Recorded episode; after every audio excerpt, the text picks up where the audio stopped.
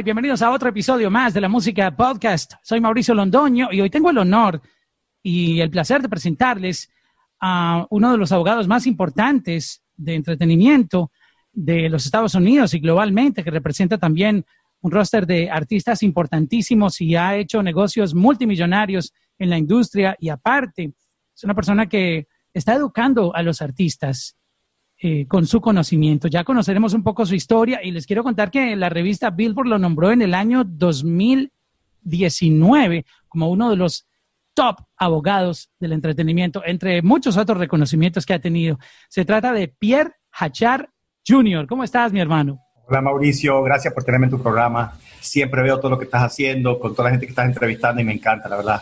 Gracias, gracias a ti. Un honor estar aquí invitado, Mauricio. Gracias a ti por, por aceptar esta invitación y, la idea es conocer tu historia, que es eh, realmente increíble, todos esos récords que tienes, los negocios que has hecho en la industria y también eh, aprovechar para educar un poco a los artistas que me gusta a propósito eh, lo que tú estás haciendo ahora, creando contenido con algunos tips y algunos topics especiales para que los artistas vayan entendiendo cómo manejar su carrera. Pero antes de entrar en esas preguntas, yo quiero contar tu historia.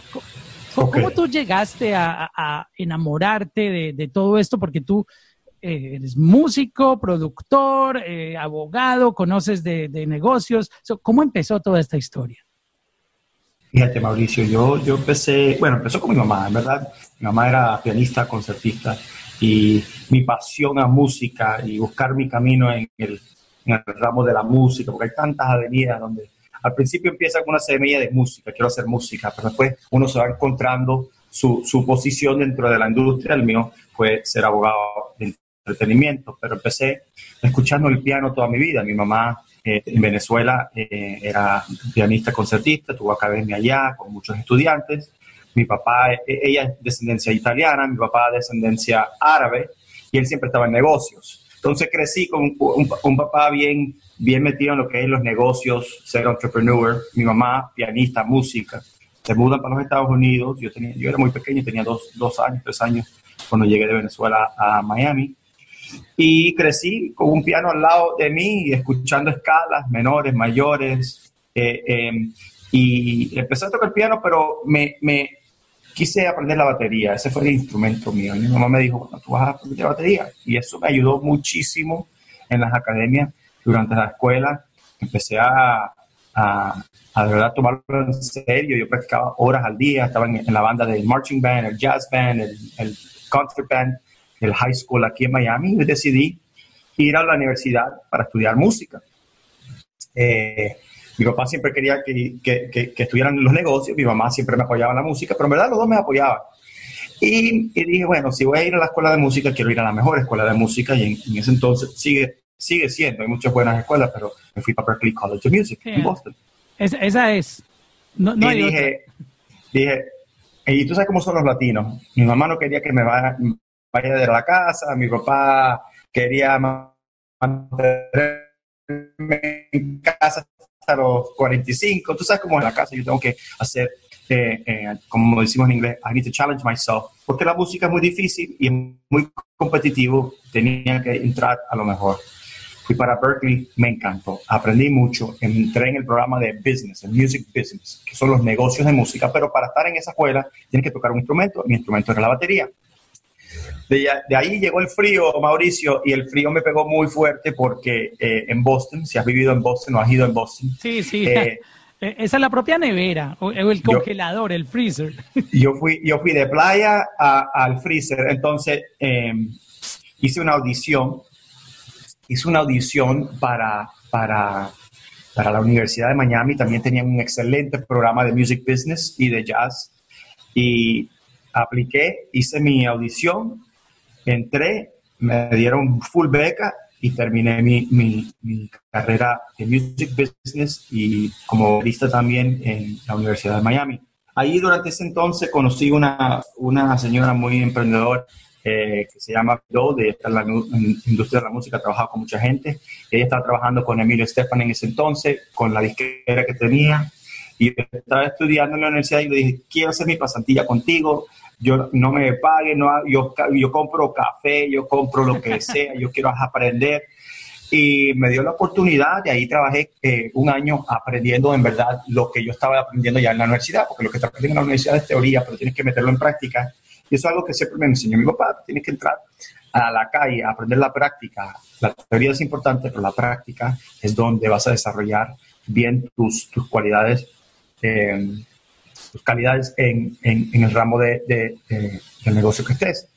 Y ahí aprendí mucho de lo que estaba pasando en la industria. Era un tiempo donde los CDs ya estaban en el peak y estaban a punto de bajarse por, por la tecnología. Y agarré mucha experiencia. Dije, mira, yo no sé si voy a estar tocando en una batería, produciendo música, abogado, ejecutivo, pero yo sí sabía que quería estar en la industria de la música.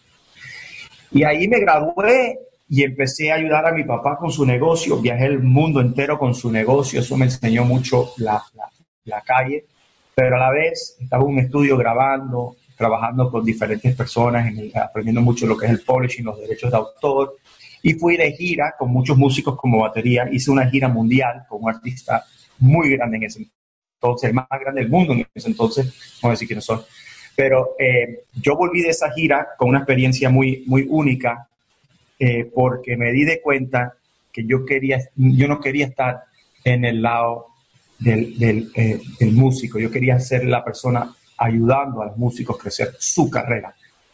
Y ahí dije, la mejor manera de yo poder tener las herramientas para ayudar a la gente en la industria es ser abogado.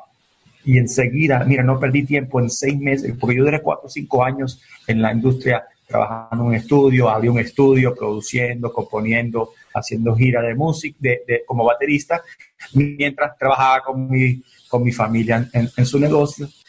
Y todo hizo así, clic, me metí en la escuela de leyes, terminé la escuela de leyes, abrí mi práctica, y eso fue hace 10 años, y empecé a representar los artistas más prominentes de la industria de la música latina con toda esa experiencia de músico, de estar en un estudio, de grabar, de tocar eh, en giras. O sea, todo hizo full circle. Estaba como que, y yo lo veo mucho con los jóvenes, están, no están perdidos, están buscando su camino. Y es importante algunas veces eh, eh, experimentar. Yo veo mucho, bueno, pero tú, tú, no estabas haciendo en ingeniería. No, pero ya, mira, abrí una, una editora y me está yendo bien con la... Esos buenos, que van viendo lo que les gusta, lo que les funciona, lo que no, hasta que encajen en algo. Y bueno, lo mío fue la ley. Y desde ese entonces ya yo conseguí mi camino. Por eso es que es importante, yo siempre digo, es importante em, educar a la nueva generación con, con, con, las opciones que hay, porque hoy en día hay tanta información, no necesariamente necesitas ir a la escuela para aprender la información. Para ser profesional sí, porque necesitas una licencia, pero hay que, hay que, para mejorar la industria, Mauricio, hay que educar a, la nueva generación para que eh, eh, tomen pasos innovativos. Ellos tienen muy buenas ideas y es importante que ayudarlos a crecer y buscar su camino. ¿No? Pero todo lo mío, Mauricio, empezó con la música, la pasión a la música, y de ahí yo fui viendo, pero eso sí, desde un principio yo, escuela, voy para el mejor. Pasantilla, vamos con lo mejor. O sea, yo siempre, yo no le tenía miedo a, preguntarle a alguien, mira, tú me puedes ayudar con esto, yo quiero aprender esto, ¿qué puedo hacer por ti? Para mí eso era muy importante. Como buen latino, como buen latino, entrador, buscando, abriendo camino. Sí, sí, Marcio. Mucha gente deja que su orgullo se, eh, lo paralice. Aquí no puedes tener orgullo si quieres ir aprendiendo y escalando como debe ser. Aparte tú, tú, te ganaste un Grammy, ¿no? no, no no, a mí no me, me, nominaron a uno. como compositor, compositor de un ah, álbum que, sí, sí, sí. pero estar nominado y ganar es, es, casi lo mismo. No es casi lo mismo, pero fue un honor, fue un honor. Y, y, y yo estoy muy involucrado con, mi, con mis clientes, me llaman a los estudios, siempre estoy en los estudios, doy mis opiniones. Y me para mí la música y ser músico nunca sale nunca sale, toco batería, siempre me llaman para hacer jam sessions, yo nunca voy a dejar, mañana puedo eh, componer una canción para alguien, con gusto lo hago, o producirlo, pero lo hago por la paz, eso nunca se te va, eso nunca se te va. Al día que yo pare de hacer música en mi mente, en mi casa, eh, eh, se me va una llama muy importante en mi vida. Sí, yo creo que tú tienes algo, y es que muy pocos abogados puede que no seas el único, pero yo creo que eres un caso especial y es que conoces todos los procesos de la industria, es decir, tú has estado ahí trabajando en cada una de esas áreas.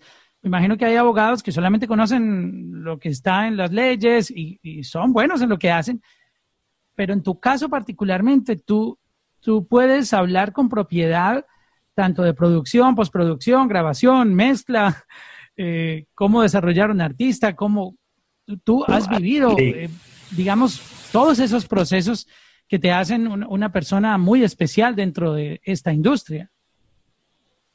Sí, mira, y fíjate que yo muchas veces y con mi equipo, yo le, mi equipo todos son apasionados a la música, son músicos, son deportistas, están involucrados una más en vivir la esencia de lo que hacemos antes de ser abogados, ¿no?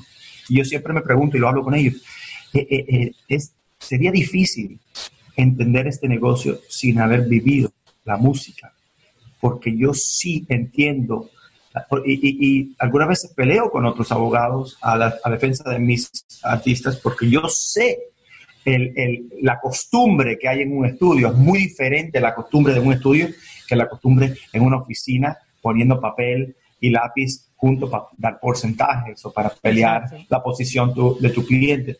Y creo que eso me ha ayudado mucho en tener éxito con mis clientes porque eh, los entiendo.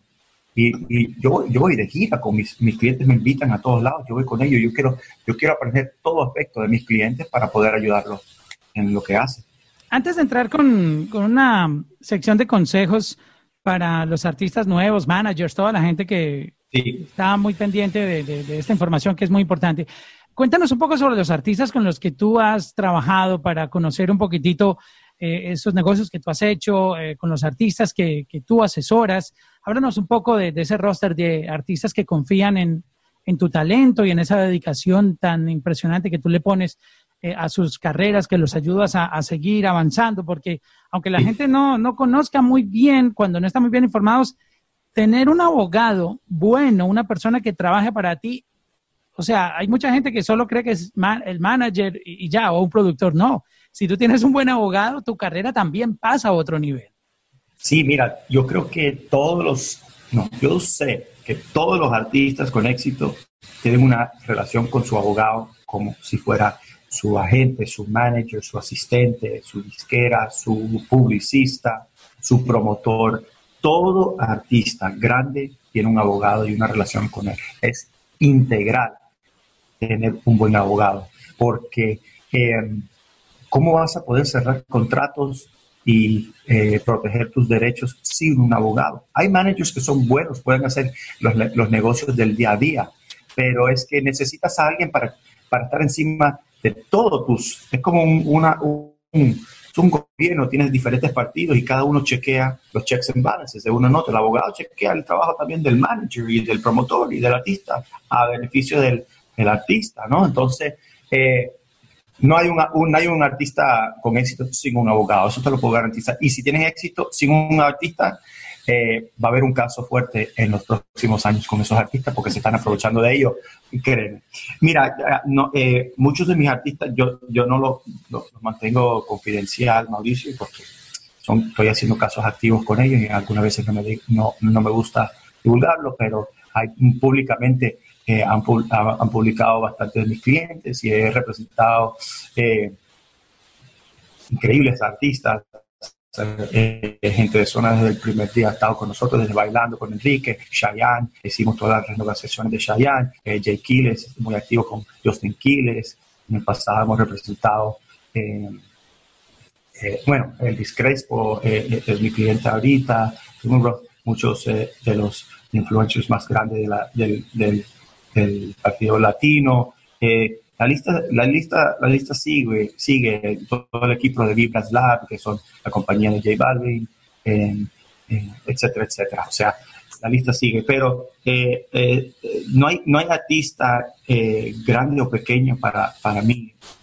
Para mí lo más importante es entender las metas del cliente, cómo lo podemos ayudar, ¿me entiendes? O sea, y nosotros no empujamos el papel, Mauricio, eso es lo más importante. Eh, un, abogado no debe de empujar el papel, un abogado tiene que entender la estrategia global, tanto tuya como la disquera, como el manager, para ver cómo te podemos ayudar, porque si ellos quieren, por ejemplo, te doy un ejemplo, un artista quiere cerrar un contrato mañana y el manager dice, este es el contrato, este es el contrato, y yo les digo, si esperan seis meses y hacemos A, B, C y D, ese negocio que tú vas a cerrar ahorita lo podemos convertir en un negocio seis, siete, ocho veces más el valor simplemente porque vamos a hacer esto. Y ellos van a decir, ¿estás seguro? Y yo le voy a decir, absolutamente. Y así sucede. Entonces, cualquier otro abogado te dice, listo, cerrémoslo mañana, pum, pum, pum, ganen su dinero, papá, papá. No es el caso, porque no es lo mejor para el artista. Muchas veces, y ahí es donde el abogado em, eh, eh, pone el balance a todos los partidos alrededor del artista, porque lamentablemente el manager trabaja para el artista, el agente trabaja para el artista, el publicista trabaja para el artista, pero también tienen sus propios intereses, porque a lo mejor el manager tiene que cerrar ese contrato porque tiene que poner eh, dinero en la eh, comida en la mesa, pero no es una decisión correcta para el artista. Sin, sin tener en cuenta que si espera seis meses, como tú lo dices, le puede llegar mucho más dinero a ese negocio. Y yo le digo al artista, en seis meses vas a hacer esto y esto y esto, y es mucho mejor de lo que están poniendo mañana, y me hace caso, así va a ser, porque yo nunca le voy a decir a un artista algo que yo sé que no puedo lograr, ¿entiendes? Ya, obviamente hay circunstancias, hay una pandemia, o sea, yo estaba cerrando tres, tres negocios, tres negocios bien grandes durante la pandemia. Yo sabía que íbamos a cerrar bien cerrado pero cuando la, pandemia vino, yo dije, señores, aquí cambia la situación. Ajustemos esto y esto y esto y esto. Gracias a Dios, los tres, dos se cerraron, el tercero se está cerrando ahora. Y son contratos donde hay estrategia detrás de, de eso. Y eso es sentarme con el artista y explicarle, yo sé que tú quieres lanzar ese disco, yo sé que quieres lanzar ese sencillo, tienes que aguantar aquí, vamos a poner presión allá, aquí le vamos a aceptar, aquí no le vamos a aceptar. Y son cosas que la gente no entiende, pero ese, es el trabajo verdadero, ongoing, como dice, de un abogado para el beneficio del artista. Que eso es lo que también los ayuda a, pasar a otro nivel. Em, voy a empezar a hacerte unas preguntas pensando en, muchos artistas que me han contactado, eh, también preguntándome por, por cómo manejar las cosas. Ah, hoy en día hay mucho artista independiente, mucha gente que gracias al Internet está pudiendo lanzar su música, distribuyéndola de manera independiente, como pueden, tú sabes. Este, no tienen recursos para tener manager o no tienen recursos para tener un abogado. Este, vamos a, empezar con el caso de un artista que, que tuvo un impacto. Cuando tú, tú lanzas una canción y tú nunca sabes qué va a pasar con ella, resulta que ese artista lanzó esa canción y empezó a volverse viral en Chile, en Perú, México, España y se puso en el radar de, gente de la industria que mm, muchas terminan contactándolo.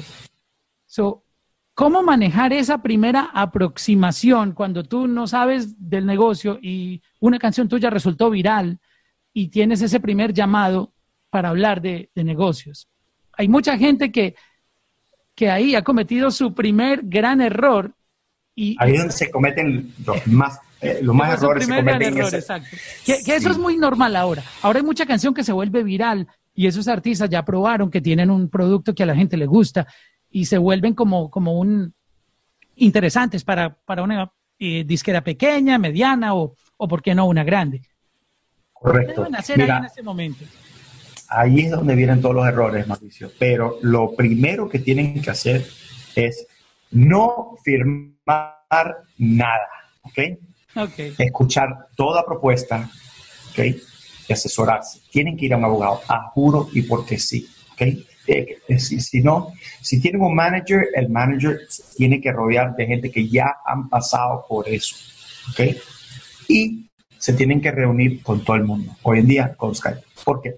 Porque si tienes una canción viral, para tú llevarlo al próximo nivel necesitas finanzas, necesitas eh, saber eh, la estrategia de marketing de, lo que hace una disquera o distribución, de, eh, promoción, y necesitas eh, partners que te ayuden a hacer eso, ¿no? Aparte de organizar todo. Mira, una vez, hace unos años, me vino un artista que tiene una canción, creo que estaba top, top 3, no sé si, creo que hasta número uno, no, tenía nada registrado, oh estaba perdiendo regalías O sea, cualquier persona podía subir esa canción y...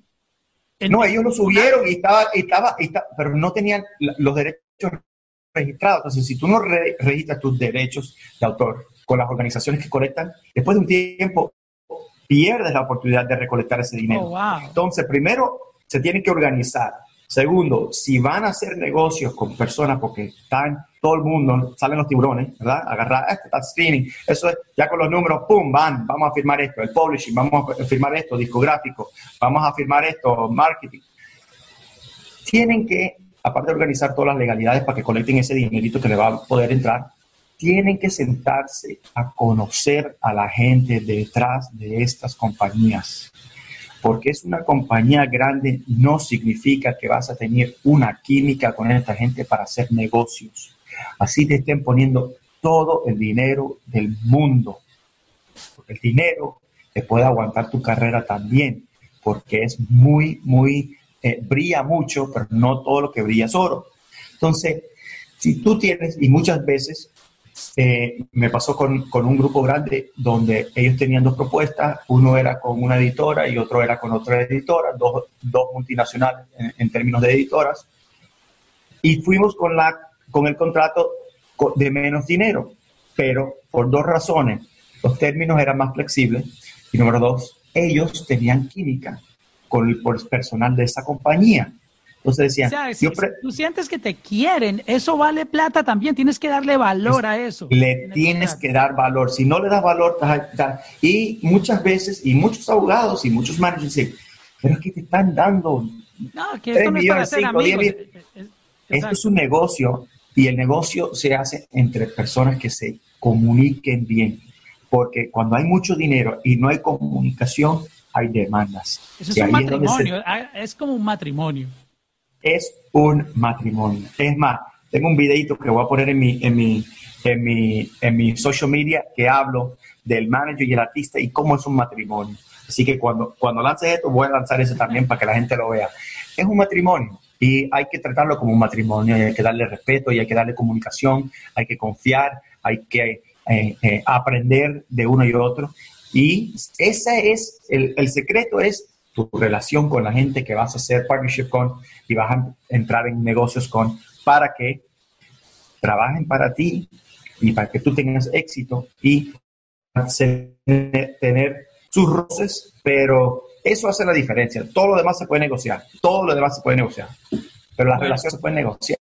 Exacto. Hay, hay otra modalidad que mm, he visto y es que mm, hoy en día mm, hay muchas distribuidoras que han aparecido ofreciendo los servicios de, de distribución, valga la redundancia, pero también esa gente tiene como una especie de maquinaria en streaming que puede hacer que tus canciones tengan cierta exposición, pero he notado que a cambio tú estás como cediéndoles parte del máster o eh, le estás entregando como la, los derechos de distribución. es bueno, y he visto que algunos artistas, yo he estudiado casos y veo que sus números no son mal, pero, ¿qué tan bueno es esto cuando tú pierdes como el, control de, tu máster, tú no sabes realmente los números que están llegando? ¿Es bueno hacer esto? Sí, mira, eh, una buena compañía de distribución te ayuda en varios aspectos. Y yo creo que es, si te quieres mantener independiente, que, que muchas veces es lo correcto, tienes que tener una buena distribución, porque eh, a menos que tengas un hit solo, esa distribuidora te va a ayudar a eh, eh, maximizar, no sé si es una palabra, maximizar tu potencial de llegarle al público a través de los playlists, a través de, estrategias de lanzamiento, a través de campañas digitales, sea sea third party playlist o influencers o etcétera, ¿verdad? Toda esa maquinaria un distribuidor te puede ayudar y sí, sí puede hacer una diferencia y te despreocupas, ellos colectan el, dinero, te dan la contaduría y tienes una arma que te puede ayudar a crecer. El problema es que muchas distribuidoras, distribuidoras si, no si no tienes em, cuidado, te pueden quitar más de lo que te deben de quitar. Una distribuidora, por lo, por lo, por lo más común, no te deben de quitar un, no ser dueños de tu máster es una licencia. Tú le das la licencia para distribuir, ellos te distribuyen. el máster siempre te pertenece a ti al 100%. Que te esté quitando un máster, tiene que poner un buen dinero para esa distribución porque hay un valor mucho más allá. Lo único que ellos deben hacer es distribuir tu música y ayudarte a llegar a más público a través de los esfuerzos de marketing. Ahora, más esfuerzo de marketing ponen, más porcentaje te van a quitar de la distribución, porque hay distribuidoras que te quitan cero, TuneCore, pagas 9 dólares, Distribute, pagas 9 dólares, 19 dólares, lo que sea, montas tu música, listo. Pero ahí hay cero apoyo de marketing. Después hay gente que te quita el 5, el 10% y te ayuda, pero tiene flexibilidad. Hay gente que te quita hasta un 50%, pero te meten fuerza en marketing o te dan adelantos de marketing. Eh, y todo, todo es un intercambio, Mauricio, todo es un intercambio. Pero si de verdad necesitan ese poder, las compañías distribuidoras son muy buenas. Yo no le eh, título de master, 0%. Ese patrimonio es del, del, artista o de la disquera independiente, a menos que le paguen un buen dinero. Y negociar en base a el, el apoyo de marketing digital, ¿ok? Versus el porcentaje que te van a quitar. Y ahí vas haciendo el balance. Eh, y eso lo tienes que saber tú. Si necesitas el apoyo, tienes que dar un poquito más. Y si no necesitas el apoyo porque tienes dinero, hay muchas compañías independientes, Mauricio, hoy en día, que te hacen tremendo trabajo de marketing. O sea, eh, tengo, cliente, tengo un cliente ahorita que está lanzando un disco con su, compañía independiente de marketing y yo sé que le va a ir bien porque tiene streamings de los millones y todo es independiente, todo tiene su, compañía de marketing que él les paga, les paga un retainer, les paga un porcentaje mínimo y ellos hacen todo el marketing de su producto. Ha cambiado mucho el mundo. Después de ahí, si, si siguen teniendo éxito, le vienen todas las disqueras. Ahí sí les compran los masters, le dan mucho más dinero, pero le quitan la mayoría del porcentaje y ahora ellos reciben, en vez de un dinero de ventas eh, por, su, por ser dueño del master, se convierte en un, un contrato de regalías o de recibos netos donde ellos van a percibir los que les toca, pero ellos no son dueños del master. Ellos ya, no pueden negociar esos, esos discos, ya le pertenece a otro. ¿Qué es lo que hace la mayoría de las disqueras grandes? Ellos te firman, son dueños de los masters, pero el arma que ellos ponen, y algunas veces es necesario, es de mucho dinero, mucho pago, ¿no? Porque tienen todos los artistas grandes. Entonces van a todas las compañías y dicen, bueno, yo tengo, yo tengo un market share del 30, 40%, eh, eh, y ellos van, van de leverage los cupos de los playlists y, ellos tienen su, su, su, poder para desarrollar ese artista para que sea un artista global. Quiero hablarte ahora de, de, los splits, que es una parte muy importante que muchos artistas no, no comprenden y, y, luego entran en, en conflictos después de que hacen una canción con varias personas y eso se disparó y entonces cada uno empieza a reclamar eh, su parte, asumiendo que yo me merezco esto sin haberlo hablado antes.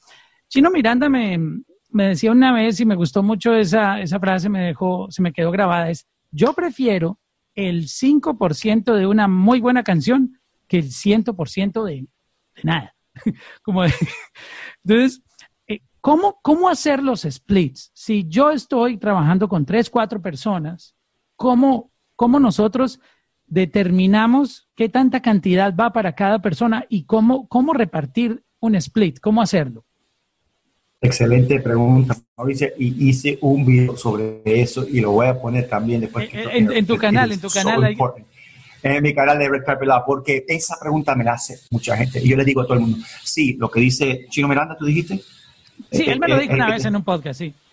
Pero es, correcto, es que eh, mucha gente pelea un porcentaje que, que, yo también les digo, mira, sean prácticos, sean prácticos.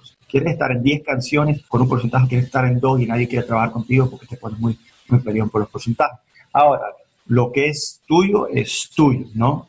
La mayoría de las veces yo le digo, mira, ¿quién es, quién es el, el director de la película, ¿no? ¿Quién es el más importante? ¿Quién originó la canción? Muchas veces es el productor entonces, cuando hay una persona donde dice, mira, estoy haciendo una canción para X artista, eh, tengo este beat, invita a uno, invita a otro, ese productor va a querer un poco más y se debe de respetar. Porque él es el que está orquestando todo.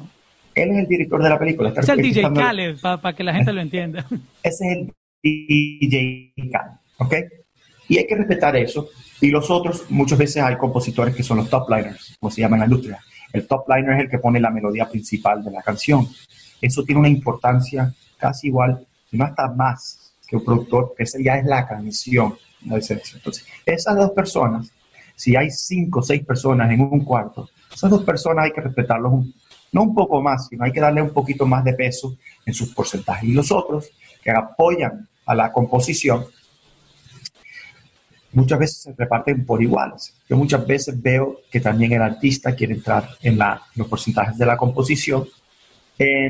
y yo le digo a todos los compositores, los productores, el artista, ok, ustedes dicen que no, no hizo nada en la composición, pero si ese artista no te canta la canción va a tener éxito. Bueno, es posible que no. Hay, hay, un artista equivalente que lo quiera hacer. Bueno, no, no necesariamente.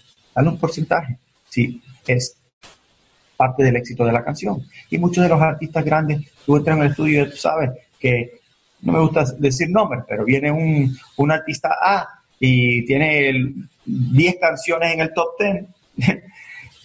dale, un, dale su porcentaje porque va a comercializar tu música. Ahora, tradicionalmente ellos no le pertenece un porcentaje. Pero si es 5% menos para darle a un artista, o 10% o 15% menos para un artista que te va a ganar dinero y hacer un éxito versus la canción está en el closet, saca la canción, comercializa. Siempre vas a pelear. Yo siempre peleo con mi artista. Yo le digo, mira, yo te voy a conseguir 8 puntos más. Yo estoy seguro. Y yo peleo. Pero hasta cierto punto yo le digo, vamos a coger esto porque ya no hay más y mejor es algo que nada. Entonces, todo es un balance, todo es un balance. Y tienes que entender la jugada, cómo originó la canción y quién es el maestro de la obra, porque los productores hoy en día son los A&Rs de los artistas. Si tú notas, J Balvin, Sky, que, que, nosotros representamos, él es el director de la película de Balvin, él es el que, la mente maestra de la música, entonces él tiene un peso mucho más fuerte que a lo mejor un compositor que está haciendo dos, tres canciones en ese álbum, donde, donde no tiene el, poder de dirección que tiene un Sky. Todo eso se tiene que poner en el balance y ya cuando tengas éxito puedes exigir más, obviamente, pero tienes que llegar, llegar allí. Muchas veces se pelea. Cuando yo veo un, un compositor que es la primera canción que están metiendo, es un artista prominente, y se ponen a pelear que no, que esa es mi yo yo sé que va a tener problemas la canción. O sea, se ah, saca la canción, hay, hay, lío, y nadie va a querer trabajar con ellos. Hay líos, hay líos, la canción sale igual porque si otro compositor da la luz verde, ahí hay, ahí, hay, ahí hay autoridad de parte de los compositores. Y las regalías se ponen en un aguante. Yo tiro una carta a todo el mundo, aguanten regalías, aquí no paguen hasta que no tengamos esto bien claro. Y cuando, y cuando se resuelve, le tocan. Y nadie gana hasta que el compositor diga, bueno, en vez de un 22, yo voy a aceptar un 20. Señores, seis meses perdimos en esto ok, listo, y se cierra el caso. Y eso pasa también Exacto. Hay una modalidad que he escuchado que se ha vuelto normal y es que dentro del split, eh, muchas personas que no, no fueron parte de la composición, pero sí fueron parte del negocio de alguna manera, de alguna manera, ya sea como inversionista, como que yo puse el estudio de grabación para que tú grabaras, hicieras tu álbum, etcétera los están poniendo en los splits y salen en los créditos. Esa es como he leído yo, que su manera como de ellos eh, asegurar su, su, inversión o su participación o su aporte en el desarrollo de esa obra. ¿Es normal esto hoy en día, esos splits? Yo he visto splits de, de 12 personas, de 15, 18. Yo he, yo he visto de 12, 15, 18 también, Mauricio. y cuando los veo, vaya, yo agarro todo el equipo, los meto en la mesa de conferencia y les digo, Ustedes han visto esto. Esto es un abuso. I like it. Tiene 18 personas, si no estoy mal, en tú vas a los créditos del track. No way. No way. Ve, a Spotify y busca los créditos. Es más, voy a, voy a ir aquí mismo para ver si no, no me Oh my gosh. Oh my gosh. I like it. Déjame.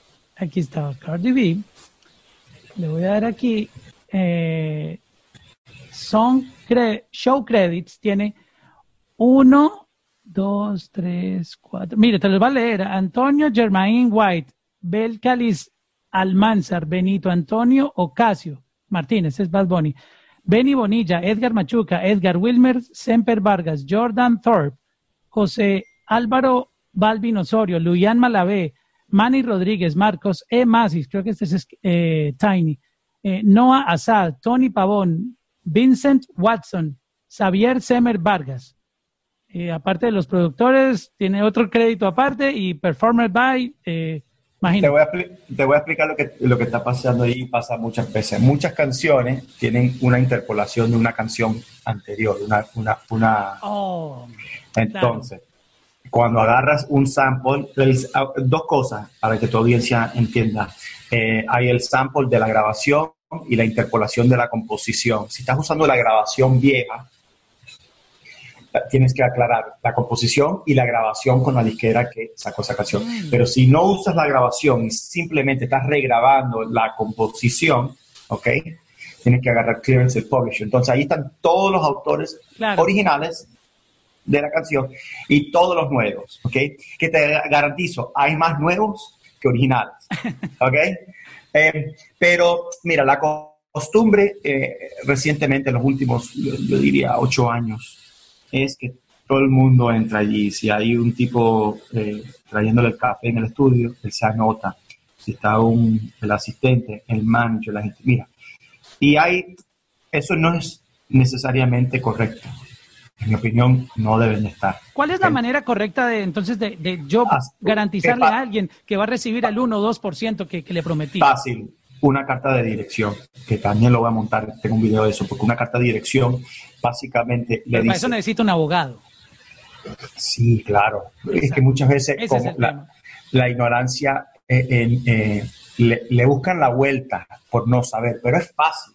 Si tú le quieres dar el 5%, el 10, el 15 a tu manager de una composición, no lo metas en la composición, hazle una carta de dirección diciendo yo dirijo a que todas las regalías de esta canción el 15% de esta canción o el 15% de mi porción de esta canción se lo dirige al manager, tú lo firmas, se lo mandas a, las organizaciones que colectan ese dinero y chao, no aparece en el crédito. Tiene que registrarse como, como compositor ante una organización para poder recoger ese dinero, ¿no? Con la carta de dirección, no.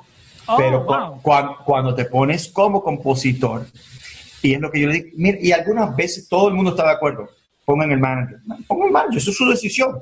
Listo, no pasa nada. Pero cuando hay muchos partidos, muchos artistas dicen, no, yo no quiero un compositor en mi canción que no tenía nada que ver con esa composición. Y tienen razón. Y es beneficial meterlo en la composición porque ellos quieren los créditos, se quieren ganar los premios y quieren su regalía. Bueno, los premios si no, eh, si no estás en créditos, no, no puedes ganar premios. También no puedes ganar premios. Pero si no hiciste la composición, ¿para qué te quieres ganar el ¿Para premio? qué quieres un premio de algo que tú no... Exacto. No, tiene que, no participaste. porque, porque hiciste buen trabajo en que la canción fue número uno, no significa que hiciste la canción. Por, por eso tienes tu porcentaje. ¿Tú me entiendes? Pero si yo le di la idea del coro, le dije, mira, este coro me gusta ¿Qué, piensas? Y ese coro terminó siendo el coro de la canción, a pesar de que solo di tres palabras. No, sí, sí, diste tres palabras y era material o fundamental y, eh, tú puedes pelear unos puntos ahí, sí, claro que sí. Si tú afectas la composición, claro que sí. Pero si das una opinión, este me gusta, una opinión no te da composición. La composición te la da el que hizo la melodía, ¿ok? O la lírica en la cual tú estás opinando. ¿Me entiendes? Entonces, entonces, pero mira, carta de dirección le da un porcentaje. Lo otro que le digo a, a, los, a, los, personales que quieren entrar en la composición que no tenían nada que ver, si te viene una demanda por copyright infringement, ok, y porque dicen que tú te copiaste de alguien, y tú estás en esos créditos y no eras compositor, ahora tienes que pelear una demanda como si fueras un compositor. Oh, wow. Y eso es un problema. Te trae problemas. Claro, te trae, te trae los premios, te trae el dinero que ya lo puedes resolver con la carta de dirección y te trae los problemas si tienes un problema con otro autor.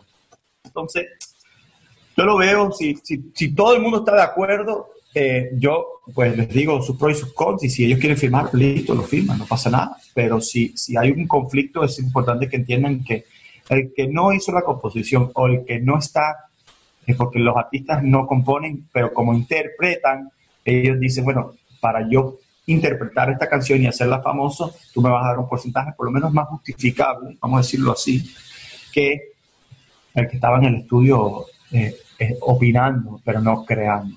¿Cuál, ¿Cuál es el momento más correcto y oportuno de decidir cómo va a quedar el split? ¿Antes de, en medio de o cuando terminaste eh, el track? que bueno, ya antes al, terminar la canción. Ok, antes de que pase a masterización. Sí, al terminar la composición. Que ya tomaron la decisión que este es el track que vamos a masterizar y a mezclar. Eh, bueno, no, antes de esa decisión, la, van a masterizar o no, ya la composición está hecha. ¿eh? Entonces, si empieza la canción, yo nunca le digo, y, esto es algo que aprendiendo con, mi experiencia como músico antes, siempre le digo, no dejes que el negocio interrumpe el proceso creativo. Ya, bien importante. Si, si interrumpes el proceso creativo, no hay negocio. no hay negocio. No interrumpe. Entonces, no empiece entrando, y yo lo he visto, entrando, ya empezaron la canción. Bueno, yo antes de seguir necesito el 50% porque yo la, van a cagar. Es catastrófico. Eso ya perdió ah. la, vibra. ya perdió esa vibra down the drain. Pero al tú terminar la canción, Mauricio, ya tú sabes cuando la composición está terminada. Así le hagan ajustes a los arreglos, etc. Cuando tú terminas la canción, sea una sesión, dos sesiones, tres sesiones, ya deben de circular emails con los equipos diciendo que la composición se terminó, estáis mandando un split, nosotros lo estamos repartiendo por partes iguales, a un productor se le está dando un 10% más, hay que reservar un 10% para artistas, que ya nos reservó eso antes de empezar, eso estaba claro con todo el mundo y ya tienen una base para, y eso va a cambiar un punto eh, para acá, un punto para allá, pero ya todo el mundo está eh, encaminando esos estilos. Hay una compañía de, California que, no sé si has escuchado de ellos, de, um, se llama We Create Music, creo que ellos trabajan con con uh, Tekashi, con Six Nine, y, tienen una historia muy interesante, y es que ellos han ayudado a muchos artistas a recoger miles de millones de dólares en regalías y, y, aparte se volvieron ya una compañía mucho más grande de negocios. Y entre esos productos lanzaron una aplicación que me llamó mucho la atención que se llama Splits, que es esta que, que, hay aquí. Splits. Sí, eh, ¿Esto es legal? Si, si, si yo hago un split aquí, le llega por correo a las personas que hicimos un split en, en el si Todo, si todos firman, sí. Si, si, firman eso ya es considerado un split. Sí, si todo el mundo firma a través de la aplicación, yo no he estado en la aplicación, pero me imagino que se crea un split, los porcentajes los circulan con todos los autores si pueden autenticar el, el usuario, usuario con la persona, sí porque puedes decir, bueno, ¿a quién se lo mandaron si yo ni tengo esa aplicación en mi, en mi, en mi teléfono? Entonces, como cualquier contrato, los contratos hoy en día digital están vigentes. Ahorita con la pandemia, bueno, eh, eh, eh, acabo de cerrar un deal muy grande donde todo se hizo por y se notarizó todo digitalmente. Digital, claro. Una pregunta para mm, resolverle una situación que muchos artistas viven hay artistas que no, tienen presupuesto, tienen muy buen talento y están trabajando, luchando por salir adelante y se encuentran con un, manager que les quiere ayudar, que, hay buena vibra y quiere trabajar con ellos, pero el artista no tiene cómo pagarle un salario o todavía no está monetizando. Correcto. ¿Cómo, cómo tú hacer? Eh, ¿Qué tipo de contrato tú recomiendas hacer? Si el manager viene y te dice, no, eh, vamos 50-50 o vamos 60-40, eh, el, el tipo se la está jugando por ti. ¿Cómo manejar como artista eso? Sí, mira, todo, todo artista es diferente, toda circunstancia es diferente. Un manager, por lo, por lo más eh, común, y hay managers que les dan un salario, un salario contra porcentaje, eh, lo he visto, eh, y la mayoría lo hacen por porcentaje. Claro, un manager dice, bueno, me vas a dar un 20%, que es el estándar, pero no estás ganando dinero. ¿Cómo yo voy a trabajar un año, dos años, tres años? Te está hablando de un caso de que no genera un peso, de un artista que no, no tiene nada de ingresos. Eh, eh, o, se hace un porcentaje más alto que igual es del cero, porque Elvis Presley con su manager por muchos años tenían un handshake deal 50-50. No hay, no, hay, no hay reglas, ¿verdad? Es lo que, lo que dos partidos quieran acordar, eso es lo que va a hacer.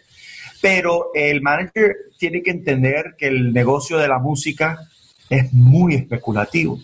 Y yo he visto managers que no ganan dinero por unos años y de repente están ganando muchísimo dinero. Se lo arriesgaron, tomaron el riesgo junto al artista. Es un matrimonio. El matrimonio muchas veces no empieza todo el mundo en una casita con su piscinita. Empiezan ahí en el eh, cuartito pequeño. En, el cuartico, prendiendo el aire de, de, la, de la, pared, a, ver qué se inventan. Es igualito. Y si, y si no estás dispuesto a hacer eso en este negocio, pues eh, eh, no, vas, no vas a incrementar tus chances de, tener éxito. Porque este, este, negocio sí que yo trabajé años gratis, años gratis, por mucho tiempo. ¿Me entienden? Y eso es lo que tienes que hacer para, para llegar a... Si no, imagínate. Y un artista más todavía, porque un artista puede, cualquier artista, y esto se lo quiero decir a tu audiencia, Mauricio, esto es súper importante, cualquier artista puede tener éxito mundial. Ayer pueden estar en su cuartico dando una, una cancioncita. Yo tengo un ejemplo, un, productor colombiano que represento, Víctor Cárdenas, ah, yo sé, que hizo baila, conmigo. baila conmigo estaba en su cuartico, en su baño, cuando yo hice un FaceTime por primera vez con él en su estudio allá en Colombia, yo dije, aquí produciste esa canción y Jennifer López está cantando esa canción ahorita. Me dice, sí, en, en un año puedes ir de un cuartico a tener una canción mundial colectando cientos de miles de dólares y haciendo una carrera. Le pasa a cualquiera. Están los artistas están a una canción del éxito. Tú solo con una Alguna canción.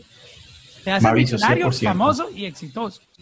Todo. Y mantenerlo es muy importante. Hoy estaba hablando con la revista Billboard y hablé, hablé de eso. Lo importante es trabajar y tener la edad para trabajar con, eh, eh, eh, con todo lo que tienes para llegar al éxito, pero después tienes que trabajar el doble, el doble de humildad para mantenerte en el éxito, porque si no, lo puedes perder todo. Es un, es un negocio muy, muy, muy doble filo. Pues, um, Pierre Hachar, de verdad que me encantó hablar con, contigo. a mí este, también, Mauricio, gracias. Tenemos que guardar espacio para un segundo episodio porque hay muchos. Hay que dejarle a la gente las ganas, ¿no? Cuando el postrecito está pequeño pero muy rico y tú quieres repetir, Vamos a dejarlo con ganas de otro. hacerlo. súper, súper, Mauricio. Pero nada, gracias, gracias. Esto es importante para la audiencia y así que eh, eh, el round two hablamos un poquito más de, en detalle a ciertos casos que estamos viendo que son muy interesantes. Y los invitamos para que envíen sus preguntas, también se las pueden hacer a, a Pierre en, su, en sus cuentas de, de social media. Eh, te agradecemos por estar aquí y, y, por educar. Esta labor que estás haciendo es muy bonita de compartir la información para que los artistas entiendan un poco más del negocio. También, obviamente la parte creativa es muy importante, pero también lo que haces de educarlos, de entender el negocio, eh, es increíble y, te felicitamos por esta linda obra que haces, porque lo haces de gratis, ¿no? En, tus redes sociales. Muchas gracias. Sí, sí, sí. las redes las redes para todo el mundo, para que aprendan, para que me hagan preguntas. Ahí estoy montando mucha información y voy, voy generando contenido eh, eh, continuo para que sigan aprendiendo y, y, que se les grabe en la cabeza todo lo que estoy diciendo. Hachar, muchas gracias por estar aquí en la música. Super, gracias Mauricio, gracias. Thank you.